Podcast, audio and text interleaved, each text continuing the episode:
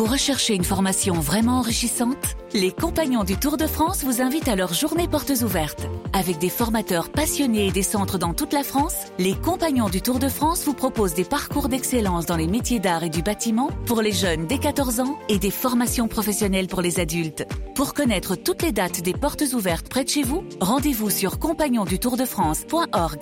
Les Compagnons du Tour de France, la transmission des savoir-faire. RMC, After Galaxy, le podcast. Nicolas Villas. After Galaxy saison 2, ça fait plaisir euh, de vous retrouver dans ce podcast After Galaxy. Merci d'être avec nous, de nous suivre. N'oubliez pas de nous suivre hein, d'ailleurs hein, sur votre appli pour pas manquer euh, les prochains euh, épisodes. Alors vous savez quoi la rédac on s'est maté le docu Netflix c'est le caso Figo et on s'est dit ça serait pas mal de se faire euh, un truc sur cette thématique, les joueurs qui basculent d'un club à l'autre, euh, contre être euh, de traîtres justement finalement. Et puis on s'est dit on va se faire ça avec nos drôles de dames, ces autres transferts qui ont marqué nos drôles de dames. Et aujourd'hui, on va repartir dans les années 80 en Allemagne et vous raconter comment et pourquoi le transfert de Lothar Matthäus du Borussia Mönchengladbach vers le Bayern Munich a enflammé le foot allemand. Allez, on plonge en 1984. Ich spreche, ja? Ja? Vicky. Liverpool are European champions. What joy!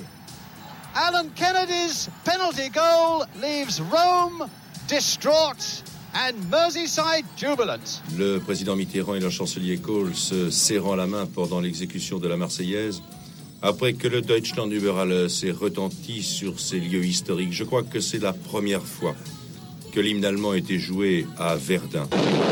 Police Academy.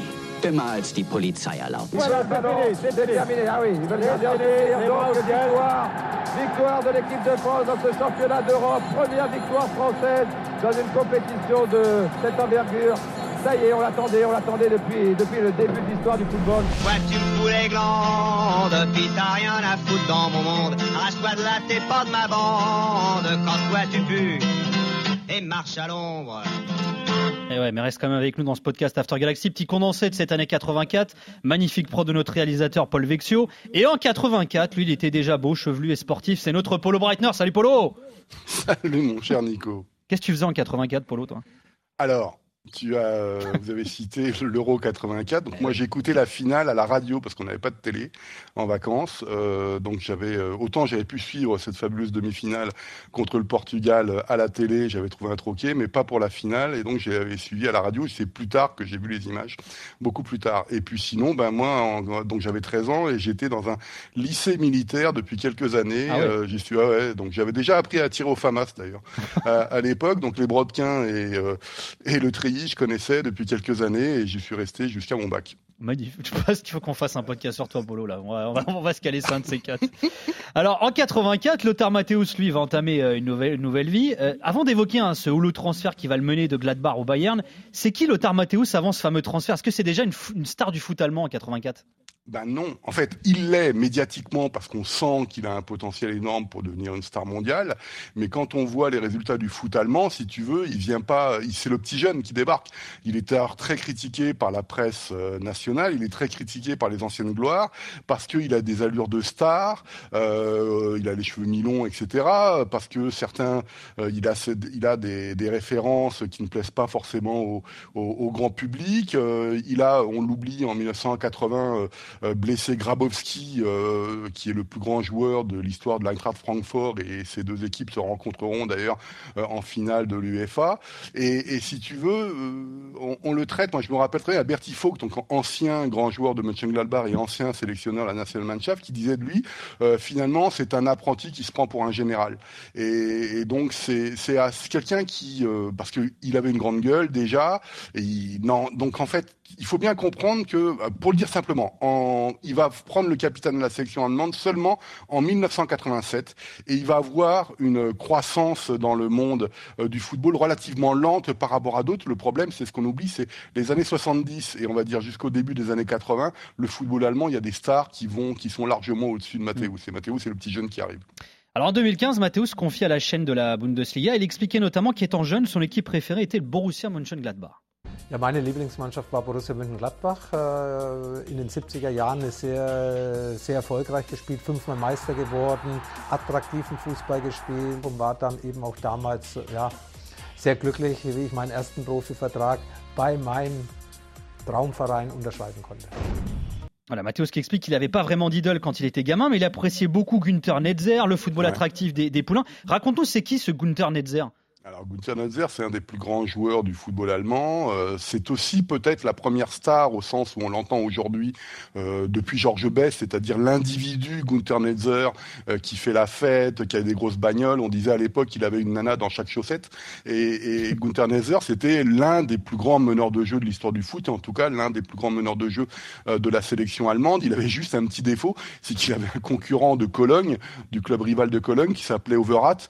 Et donc euh, évidemment Gunther Netzer qui a joué aussi au Real Madrid avec Paul Breitner, euh, était l'un des plus grands joueurs de son époque, l'un des plus grands techniciens de son époque. Il avait les cheveux mi-longs, c'était les années 70, etc. Et il avait un style de jeu qui était un petit peu aux antipodes de ce qu'on pratiquait au, Bayern Munich, par exemple. Donc il est tout à fait logique qu'un joueur comme Matthäus, euh, même s'il est né en Bavière, euh, s'intéresse à ce qui s'est passé dans les années 70, au début des années 70 en tout cas, à cette première génération des poulains de Mönchengladbach, emmenée évidemment par Gunther Netzer. À 18 ans, il quitte le, club de son enfance, Saint-Mathéus, et il choisit d'aller à Gladbach. Et à l'époque, il a déjà le choix, hein, pourtant.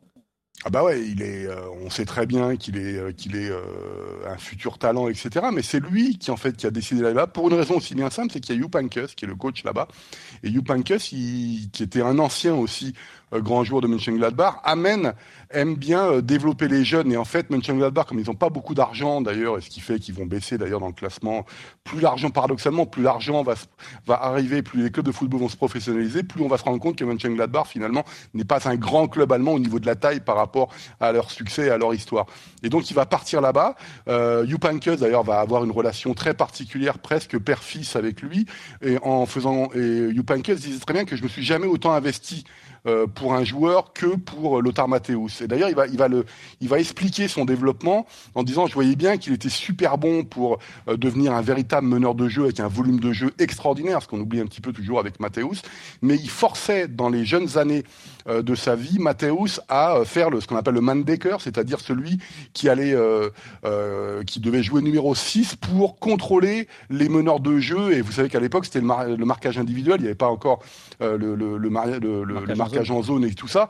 Et donc, en fait, il passait son temps à courir après les grands champions tels Félix Magat ou des choses comme ça lorsqu'il rencontrait Hambourg pour apprendre le métier. Et c'est Matthäus, euh, Jupp gardait, avait bien compris que le caractère de Lothar Matthäus en allait en faire un futur leader, mais encore une fois, le grand public avait du mal à comprendre ce petit euh, joueur arrogant euh, qui pourtant était déjà euh, excellemment bon. Alors la première, première saison de Matthäus au Borussia Mönchengladbach est très riche en émotions. Alors une anonyme septième place en championnat, mais une finale de Coupe de l'UEFA perdue face à un autre club allemand, c'est l'Eintracht Francfort, mais surtout son tout premier titre majeur, l'Euro 80 qu'il remporte avec la RFA face à la Belgique. Vous allez pouvoir suivre dans un instant en Eurovision, en direct, Allemagne-Belgique, la grande finale de football. Schuster toujours. Attention, c'est dangereux. Tir et but de Roubesch. Très belle action euh, belge, euh, allemande plus exactement, et très joli but de Van der Eycken. Et but Un but partout. Tout est à refaire. Oh, but de Roubesch Oh, le coup dur pour les Belges à deux minutes de la fin. Alors Mathéus qui va remporter l'euro donc avec euh, la RFA. Alors il joue très peu, hein, euh, cela dit. D'ailleurs d'un point de vue général, on, peut résumer ces cinq ans passés à Gladbach, euh, Polo à, à Mathéus, en disant que c'est assez frustrant finalement en termes de palmarès. Bah oui, parce que Mönchengladbach n'est plus le Mönchengladbach des années 70. Le professionnalisme est passé par là. Euh, tu venais de citer l'Euro 80, c'est vrai. Euh, Rappelons-le qu'il le gagne à 19 ans, mais il fait, il fait banquette. Si je me rappelle bien, il est ouais. juste rentré une fois. Et puis, euh, ce qui est difficile à percevoir aujourd'hui, c'est que le football allemand sort un nombre inconsidérable de grands joueurs dans les années 70-80 et pour faire sa place dans le football allemand, bah c'est très délicat. On sort de la, la, la, Coupe du Monde 82 où le leader c'était Paul Breitner, euh, Matthäus sera l'Euro euh, 84 évidemment euh, l'un des leaders, mais c'est Norbert Mayer, le joueur de Brême, qui sera le, le métronome de l'équipe et en plus comme c'est un échec l'Euro 84 en France pour la sélection allemande, moi je découvre que la RFA peut euh, ne pas faire un grand tournoi, tu vois par exemple. C'est un truc, c'était pas concevable dans ma dans ma conception du, du football. Et euh, donc il est en période d'apprentissage. Il perd, tu l'as rappelé, la finale de l'Euro euh, contre l'Eintracht Francfort. Encore une fois, je rappelle qu'il avait énorme, il avait blessé gravement Grabowski, le plus grand joueur de l'Eintracht, euh, durant la saison régulière en Bundesliga. Et donc, euh, bah, son image de marque était écornée. Et puis il fallait, il fallait qu'il fasse sa place. Et c'est pas gagné en équipe, en équipe de RFA tellement tu vois des grands champions. Donc le, le, le, le Borussia Mönchengladbach n'est plus euh, leader, gagne plus de grands championnats comme dans les années 70, mais finalement sous Heynckes, il y a une nouvelle génération de joueurs qui est là, et ils sont troisième, quatrième, etc. Mais bon, ils ne gagnent pas de titre, c'est vrai. Et d'ailleurs, la dernière saison de, Ma de avec Gladbach, euh, elle est hyper serrée, intense sur le plan sportif hein, d'abord. Hein.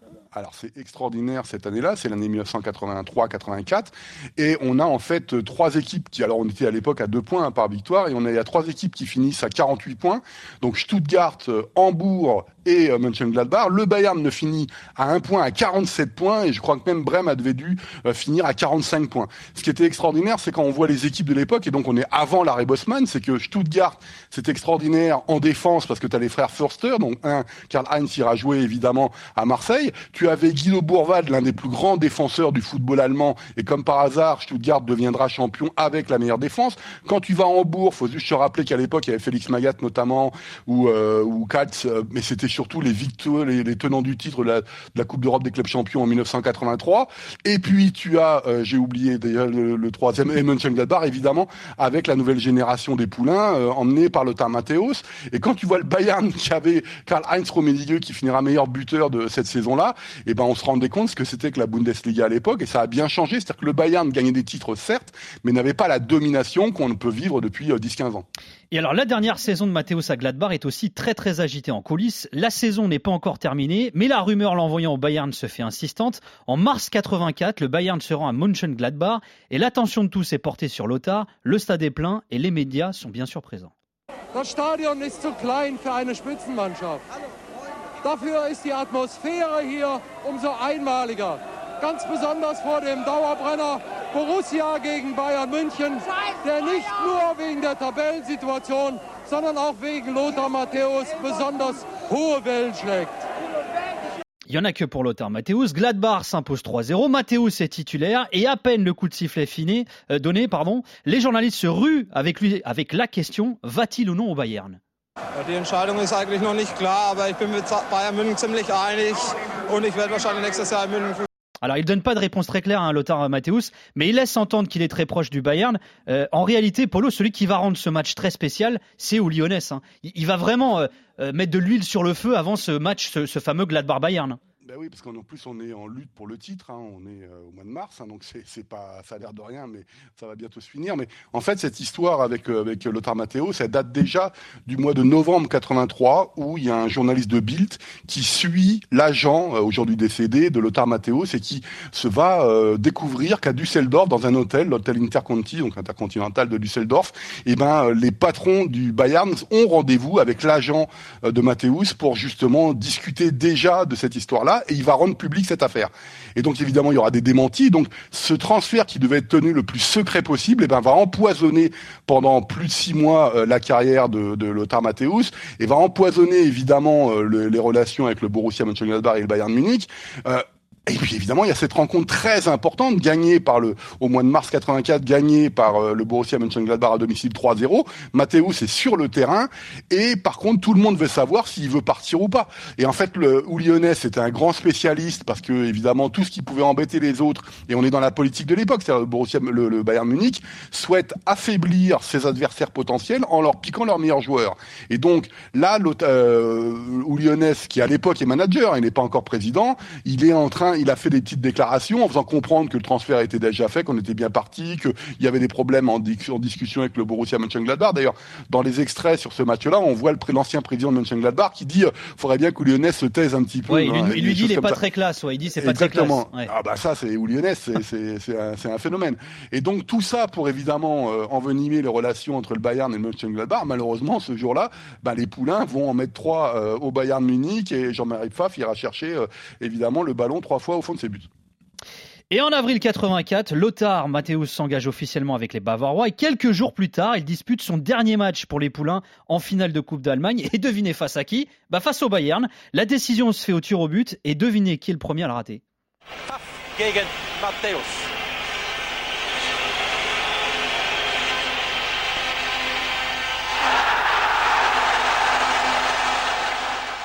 Alors ça, mon polo, scénario incroyable. Hein. Mathéus, il est en partance pour le Bayern, il rate son tir au but face à ce même Bayern qui remporte la Coupe d'Allemagne à l'issue de cette séance. Et alors ça, ce tir au but, il va faire couler de l'encre, mais alors pendant des années, polo. Alors c'est complètement fou parce que depuis les rumeurs de départ euh, de Matthäus au Bayern, euh, il y a un mot qu'on entend beaucoup dans les travées euh, euh, du stade du Borussia, c'est évidemment Judas, Judas, et il y a même des journalistes qui écrivent des choses extraordinaires qui disent ce jour-là, euh, c'est le jour où tous les Allemands ont compris ce qu'était un Judas dans le dans la dans le dans le dans la Bible. Et, et en fait, c'est ce mot, c'est devenu un ferreteur, un traître. Lui, il dit, il dit, moi, ce jour-là, je suis devenu un transfuge. Je suis devenu un transfuge. Et en fait, ce qui est marrant, c'est qu'il voulait pas tirer le penalty. On a plus ou moins forcé la relation avec Heynckes. C'était dégradé depuis déjà euh, plusieurs mois à tel point que que Heynckes, bah, parfois le mettait sur le banc et lui pour lui faire pour lui donner la leçon, tout simplement, ce que c'est que le professionnalisme. mais pourquoi c'est devenu tendu entre les deux? Parce que tu disais, c'est une relation père-fils finalement. Alors, ouais, bah, déjà parce que le Borussia Mönchengladbach voulait absolument prolonger Matthäus. Euh, il y a même des rumeurs comme quoi euh, Heynckes mettait, avait dû mettre euh, de l'argent propre, euh, de son propre coffre, comme on dit, pour le, pour euh, qu'il ait un super contrat. Et lui, il était déjà dans sa tête, il était déjà parti. Apparemment, le Bayern avait fait des offres beaucoup plus euh, intéressantes. Mais n'oublions pas quand même que Matthäus, il est né en Bavière. Et vous savez, c'est un peu comme Mario Götze lorsqu'il est reparti de Dortmund en Bavière. Si on peut te, si on te propose le FC Bayern, faut y aller. Et je pense que Matthäus aussi, c'est pas que c'était une victime, mais euh, il est un peu le produit déjà du football qu'on connaît aujourd'hui. C'est-à-dire, on va là où c'est le mieux, on va là où on peut gagner des titres. Or, le Borussia Mönchengladbach, malheureusement, et même si c'est encore une fois des très belles équipes à l'époque, n'avait pas la possibilité d'attirer ou de conserver un joueur comme Lothar Matthäus. Et donc en fait, il s'est senti, euh, s'est senti trahi par euh, par Lothar Matthäus euh, à, ce niveau-là. Maintenant, voilà, euh, il y avait des joueurs, il y avait un joueur de Mönchengladbach qui s'appelle Linen, qui est très bien, qui est très connu aujourd'hui. Il est, enfin, il est parti du côté de Zang Paoli, et puis aujourd'hui, il est à la retraite, il a quitté son poste, euh, qui était quelqu'un qui était connu pour être très très à gauche à l'époque et qui faisait comprendre que dans tous ces transferts, euh, les multinationales étaient déjà en train de tuer le foot. C'est-à-dire tous les débats qu'on a aujourd'hui ou depuis quelques années, déjà à l'époque, tu sentais que ça commençait à arriver. Alors, il fait un transfert de 2,5 millions de Deutschmark, ce qui pourrait faire rigoler aujourd'hui parce que c'est 1,2 million d'euros. Mais si tu veux, pour l'époque, c'est énormissime ce genre de ce genre de somme parce qu'il n'y a pas encore l'argent qu'on connaît aujourd'hui. D'ailleurs, j'ai oublié de le dire, mais ce match de 1984, qui était un match euh, qui, fa- euh, qui avait été reporté et donc on avait joué au mois de décembre, c'est le premier match qui passait en entier à la télé allemande. Ah, D'ailleurs, c'était un gros événement. D'ailleurs, dès la prise d'antenne, c'est anglais sur Lothar Matthäus. hein. Et, et d'ailleurs, c'est la question que j'allais te poser. Mais quand il arrive au Bayern, là, ça y est, c'est devenu une grosse star. En plus, il remplace Rummenigge qui, qui est parti à l'Inter. Euh, il a un salaire colossal. Tu parlais du transfert, mais il y a le salaire qui va avec aussi. Là, ça y est, il a un autre statut, Matthäus. Oui, sauf que sur le terrain, ça se voit pas encore. C'est-à-dire que euh, sa croissance va être relativement lente par rapport à d'autres grands champions.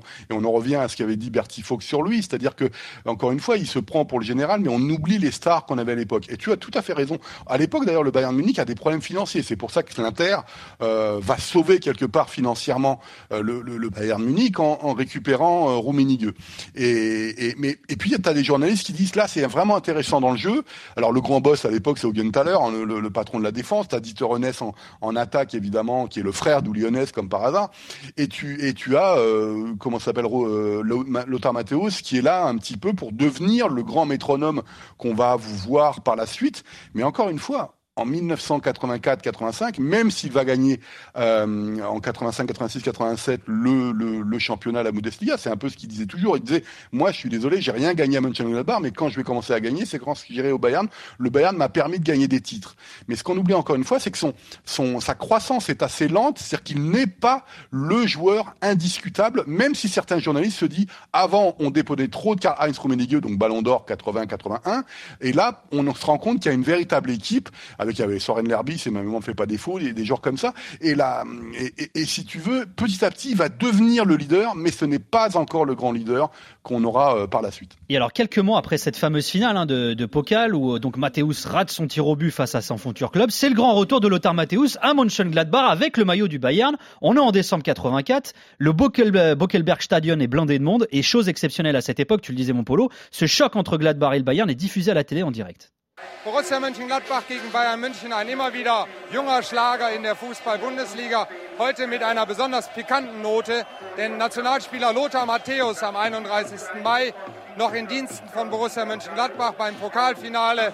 Heute bei seinem ersten Auftritt gegen seinen ehemaligen Arbeitgeber. Et alors ça, c'est la prise d'antenne hein, du, euh, du, journaliste qui, est dans les tribunes d'ailleurs avec les supporters. Et alors ce qui est fou, c'est que ce qui intéresse Polo, c'est même pas tant l'affiche, c'est le retour justement de Mathéus euh, à Gladbach. Quoi.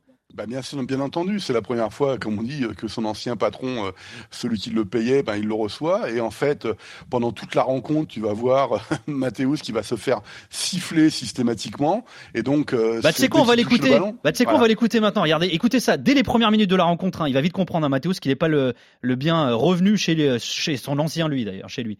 Lothar Matthäus, dem heute natürlich aus ganz vielen Gründen das besondere Interesse gilt.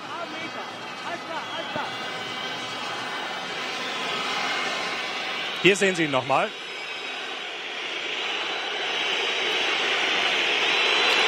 Lothar Matthäus, den Sie hier mit Judas, Judas Sprechchören empfangen haben.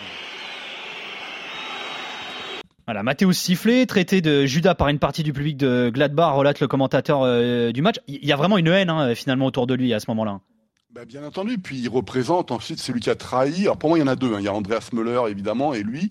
Euh, il, représente, il ne faut pas oublier ce que c'est que le duel des années 70 entre le Borussia Mönchengladbach et Bayern Munich. Jamais, dans l'histoire du football allemand, jamais, je dis bien, un, un, duel entre deux clubs a eu autant de divergences. En gros, je le dis d'une façon très simple, vous étiez de gauche, libéral, vous étiez du côté du Borussia Mönchengladbach, vous êtes de droite, vous êtes du côté du, du FC Bayern. Et tout, et vous avez, le beau jeu, il était fait à Mönchengladbach, le, les victoires cyniques, entre guillemets, elles sont du côté euh, du Bayern Munich. Et c'est, il y avait des joueurs qui disaient des choses extraordinaires, il dit, dans notre football à nous, c'était pire que la séparation entre la RFA et la RDA. C'était, tu ne pouvais pas être, euh, il fallait que tu sois d'un côté. Tu pouvais pas être les deux en même temps. Et Matthäus, évidemment, a décidé de, de, partir en Bavière. Donc voilà, c'était un petit peu délicat pour lui. Alors justement, parce que tu le dis, hein, c'est vrai que beaucoup de gens l'ignorent, mais il y avait une forte rivalité sportive et pas que sportive entre le Bayern et Gladbach euh, à cette époque-là. Et il y en a un qui finalement va incarner ça. Ich erwarte, ich erwarte nicht viel von dir, ich erwarte nur Respekt von dir, auch nicht mehr und nicht weniger. Ich bin kein Angestellter des FC Bayern. Ich habe meine freie Meinung ja. und die werde ich auch weiterhin sagen und weiterhin kundtun. Ich habe nicht unter die Gürtellinie geschlagen und dabei bleibt es. Ne? Aber ihr, so aber ihr kritisiert oft Dinge. Ihr, ich möchte das Pauschalurteil ihr, auch du, möchte die du auch ich, aber nicht ihr. Leben nicht immer akzeptiert hast. Da musst du ganz ruhig sein, Uli. Ja, okay. Voilà, extrait de la mythique émission allemande Doppelpass que tu adores, hein, Polo, dans laquelle Uli et Udo Lattek euh, s'embrouillent. Deux légendes du foot allemand en pleine joute verbale. Alors pourquoi Udo Lattek Parce que Polo, il est finalement l'incarnation de cette rivalité Bayern-Gladbach. Hein. Bah oui, parce que alors il faut rappeler qui est Udo Lattek, c'était pas un grand joueur, mais c'est le le, le, le coach qui a gagné huit titres en Bundesliga, 6 avec le Bayern, 2 avec le Borussia Mönchengladbach. Il n'était pas considéré comme un grand tacticien, plutôt comme un comme un conservateur, c'est-à-dire que d'ailleurs c'est quand, le Borussia Mönchengladbach va le récupérer après ses succès en Bavière, il va faire gagner le Borussia Mönchengladbach, mais avec un style un style non plus flamboyant du début des années 70, mais avec la nouvelle génération, euh, notamment avec Stilike, ils vont être beaucoup plus beaucoup plus sérieux, beaucoup plus cyniques pour gagner le championnat. Donc il gagne aussi la Coupe d'Europe des clubs champions, donc l'ancêtre de la, de la, la, Champions League en 1974, donc contre l'Atlético de Madrid, avec un match à rejouer, avec une avec une, une, une, une, égalisation lors du premier match à la 94e minute, qui fera euh, couler, couler beaucoup de beaucoup d'encre. Et si tu veux, il est toujours c'était intéressant parce que son, la traduction qu'on fait, il dit moi je suis plus embauché au, au, ouais, au je suis pas un salarié, Munich, je suis pas un salarié, je suis pas ton salarié, je suis pas maintenant je garde mon, je garde ma, ma façon de penser, etc. Et donc ils s'engueulent alors que ça les empêche pas au bout de, de, se retrouver d'ailleurs autour d'une bière beaucoup plus tard. Mais ça c'est, ça fait partie de l'émission d'Opel Pass, c'est le personnage du Lyonnais, c'est Udo Lattek encore une fois qui a un palmarès extraordinaire, qui partira d'ailleurs, euh, qui partira aussi en, euh, je sais, j'ai j'ai un trou de mémoire, non c'est, euh, je confonds avec mais ça, c'est un, un, autre débat. Et là, en fait, Udo Lattek, on voit l'opposition. Et là, mais ce qui est important, c'est que cette, cette émission, elle a lieu en 2002. Et en fait, c'est parce que Lyonnais, dès qu'on attaquait, dès qu'on attaque euh, le, le, le, Bayern Munich, et eh ben il se défend et euh, il critique, il critique Tech qui ne fait plus partie entre guillemets de la famille bavaroise. Mais c'est vrai Tech, et c'est un coup qui était extraordinaire fait à l'époque par le, le, le Borussia Mönchengladbach, c'est qu'ils vont le récupérer pour à nouveau gagner des titres dans les années 70. Et ça, c'est un petit peu, ça fait partie de la légende. Et c'est pour ça que je dis parfois à l'antenne que le vrai classiqueur en Allemagne, c'est pas entre le Borussia Dortmund et le Bayern Munich, c'est entre le Borussia Mönchengladbach et le Bayern Munich. Alors justement, j'allais y venir à ça parce que, alors, on, va dire en, en, rivaux sportifs, le Bayern, ils ont eu Hambourg, ils ont eu Kaiserslautern, Leverkusen, le Werder dans une moindre mesure. Et c'est vrai qu'on a tendance à dire Dortmund là depuis des, euh, des années, mais le premier, le, le rival historique finalement euh, du Bayern, c'est Gladbach alors. Ah bah c'est très clair, c'est les années 70. Mais en fait, si tu veux, chaque année, déjà, rappeler que le, lorsque la Bundesliga a été créée en 1963, euh, qui donnera donc son premier titre en 1964 avec Cologne, il n'y a, euh, il y avait quasiment chaque année un champion différent. Et les premiers qui ont commencé à gagner tout le temps, eh ben, c'est le Borussia Mönchengladbach avant le Bayern Munich. Or, on est dans les années 70. Lorsque Mönchengladbach ne gagnait pas, eh ben, c'était le Bayern Munich. Donc, cinq titres pour Mönchengladbach, 4 pour le Bayern Munich, mais trois euh, Coupes d'Europe des clubs champions pour le Bayern Munich alors que Mönchengladbach n'y arrivera pas, etc. Et donc il y avait une véritable rivalité. Il y a eu deux générations de poulains, de, de des Follen, de, de jeunes, euh, parce qu'encore une fois ils n'avaient pas beaucoup d'argent, et donc on s'opposait entre les deux. Alors qu'Oulionès, lui, avait bien compris comment le marché allait évoluer, et donc lui, il cherchait toujours du financement pour développer son équipe, où il avait encore une fois mis en place euh, sa stratégie d'affaiblir les autres pour essayer de conserver au minimum sa domination nationale. Il y a ce, cette opposition entre Mönchengladbach et le Bayern, euh, et j'ai jamais vu ça dans le football allemand. Je sais même pas où ça existe politiquement, si ça existe politiquement, religieusement dans certains pays, mais moi c'est extraordinaire la façon dont on en parle encore aujourd'hui, aussi parce que les Allemands raflaient tout. Hein. Euh, mm. Coupe du Monde 72, euh, Coupe du Monde 74, pardon, Euro 72, euh, finaliste de l'Euro 76, victoire de l'Euro 80, etc. Bon, et, et, et, puis ils avaient des titres aussi en, en Coupe d'Europe. Donc le football allemand trônait avec les Anglais. D'ailleurs, oui, les, Allemands sont en tête du fameux classement UEFA entre 1976 et 1984. Et comme par hasard, 1984, c'est là où, où, où part de Mönchengladbach et c'est presque un fait la, fin de l'apothéose du, football allemand, on va dire, de ces années-là, qui va être remplacé par la suite par le, football italien. Alors un autre moment hein, va, attiser un peu plus hein, cette rivalité entre Gladbach et le Bayern. Il y a quelques années, lorsqu'on a demandé à Lothar Matthäus quels avaient été les moments les plus marquants de ces 12 ans passés à Munich, voilà ce qu'il a répondu. Im äh, Heimspiel gegen Borussia Mönchengladbach. Da musste Werder Bremen äh, in Stuttgart verlieren und wir mussten gegen Gladbach gewinnen, um Meister zu werden. Das ist auch dann so passiert. Bremen hat in Stuttgart 2 zu 1 verloren und wir haben 6 zu 0 zu Hause gegen München-Gladbach gewonnen. Alors Mathéos répond qu'il y a deux moments au final, euh, ces deux titres qui ont été remportés lors de la dernière journée, dont celui de 86, euh, qui s'est joué dans un duel à distance entre le Bayern et le Werder. Et au cours de cette dernière journée, le Bayern a explosé Gladbach, l'ex de Mathéos 6-0. En fait, c'est comme si Mathéos était condamné à faire souffrir Gladbach, Polo. Bah, un petit peu, mais c'est aussi tout simplement que le Borussia Mönchengladbach ne peut plus suivre financièrement. On l'oublie, mais Mönchengladbach, c'est une petite ville de province euh, qui est dominée, euh, qui est dominée par Cologne au niveau de la population et qui a, un, qui a, des problèmes économiques, un petit peu comme il y a eu dans la Ruhr, donc ils sont un peu à la limite, un peu en dessous. Et, et, donc euh, il y a beaucoup de chômage, etc. Tu parlais du Böckelberg, l'ancien stade, qui est un stade mythique en Allemagne, mais il était trop petit à l'époque. Il a fallu construire un nouveau stade, etc. Ça a pris du temps. Et donc oui, évidemment, Lothar Matthäus est en train de faire comprendre qu'il a fait le bon choix en partant au Bayern Munich et il écrase euh, le Borussia Mönchengladbach qui petit à petit va rentrer dans le rang euh, du football allemand au point même de descendre plusieurs fois en, seconde division. Est-ce qu'il est toujours détesté à Gladbach aujourd'hui, euh, Lothar Matthäus? On va dire qu'il n'est pas aimé spécialement. Quoi. Alors lui, évidemment, lorsqu'il fait ses chroniques ou lorsqu'il est, parce qu'il est consultant chez Sky et qu'il en parle, il y a un affect très particulier chez lui. Mais voilà, moi il est, il est le mais c'est très spécial Mathéus parce que c'est un phénomène médiatique, c'est quelqu'un, moi bon je trouve qu'il s'exprime pas énormément, mais il a une une arrogance, une morgue qui est là de tous les instants, on va dire dans la grande tradition de, de des joueurs allemands des années 70-80, hein, qu'on revient avec Paul Breitner avant ou Rummenigge ou d'autres, hein, c'est c'est pas la question. Et, et si tu veux, il est euh, donc déjà c'est quelqu'un qui est très très à droite, ça se sent dans sa façon de s'exprimer par rapport à, à, des sujets de société, et donc forcément bah, il se coupe avec une partie euh, du public. Il est devenu le grand joueur qu'on connaît, mais sur le tard. Et donc à Mönchengladbach, évidemment. Après, il a fini très tard aussi, donc. Euh. Mais c'est justement ça qui est passionnant dans, chez Lothar Matthäus, c'est que en fait, on, le, le, le, football allemand va le reconnaître le jour où il va avoir son ballon d'or euh, en 1990. C'est la première fois qu'il sera élu meilleur joueur allemand aussi. Euh, c'est le titre chaque année où on donne. Et en, et en, fait, il va le gagner à deux reprises, en 1990 et en 1999. Donc la première fois à 29 ans, la deuxième fois à 38 ans. Et tu sais, tu sais très bien ce qui s'est passé à l'Euro 2000. Euh, ça a été une dramatique pour lui. Euh, la, la, la, sélection nationale va faire un, un bid à l'Euro 2000. Et donc, il mettra fin à sa carrière à ce niveau-là. Donc c'est sa longévité qui est impressionnante. C'est le fait qu'encore une fois, Mönchengladbach, il est dans une phase de progression, que lorsqu'il arrive au Bayern, il va petit à petit devenir le grand métronome de la sélection, de la sélection allemande à partir de 87 où on lui donnera le capitanat, mais aussi au Bayern Munich en 88, mais surtout il va devenir le grand Matthäus. Euh, il va aller là où ça se passe le mieux, c'est en Italie, à l'Inter notamment, parce que c'est à lui tout seul qui gagne le titre 80, euh, je sais plus 89 si je me rappelle bien. Euh, donc et puis après la Coupe du Monde 90 où il gagnera le Ballon d'Or. Mais mais Matao c'est quelqu'un d'extrêmement clivant. Encore une fois, la façon dont il s'exprime, la façon dont il méprise les médias, la façon. Moi je l'ai rencontré en France d'ailleurs. J'ai eu des discussions avec lui. Bon ben c'est le grand champion qui parle quoi. Eh ben merci beaucoup mon polo, merci beaucoup, passionnant euh, ce, voilà. ce, podcast sur l'auteur Matos, donc le Figo allemand finalement, parce qu'on vous rappelle, hein, c'est le doc, le doc Netflix sur Figo qui nous a inspiré euh, ces épisodes. On va en faire un sur Roberto Baggio avec Johan Crochet également très bientôt, euh, avec pour fond la rivalité entre la Fiorentina et la Juve. Merci polo en tout cas. Merci beaucoup. Voilà, on, on, remercie le Becherel également parce qu'on a pas mal massacré la langue française aujourd'hui, on a pas mal fourché toi et moi mon polo. Mais c'est ah bon ouais, mais, mais, ça c'est le direct mon polo, oh bah oui, on voyage sans filet. merci Jimmy Brown et Jérôme Thomas à la production, merci Sylvain Kemener à la réalisation.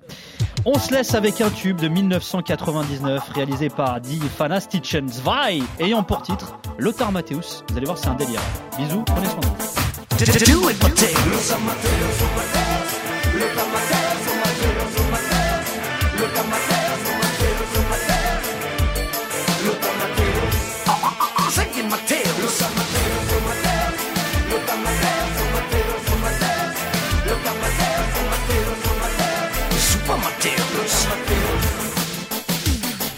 RMC After Galaxy, le podcast. Nicolas Villas.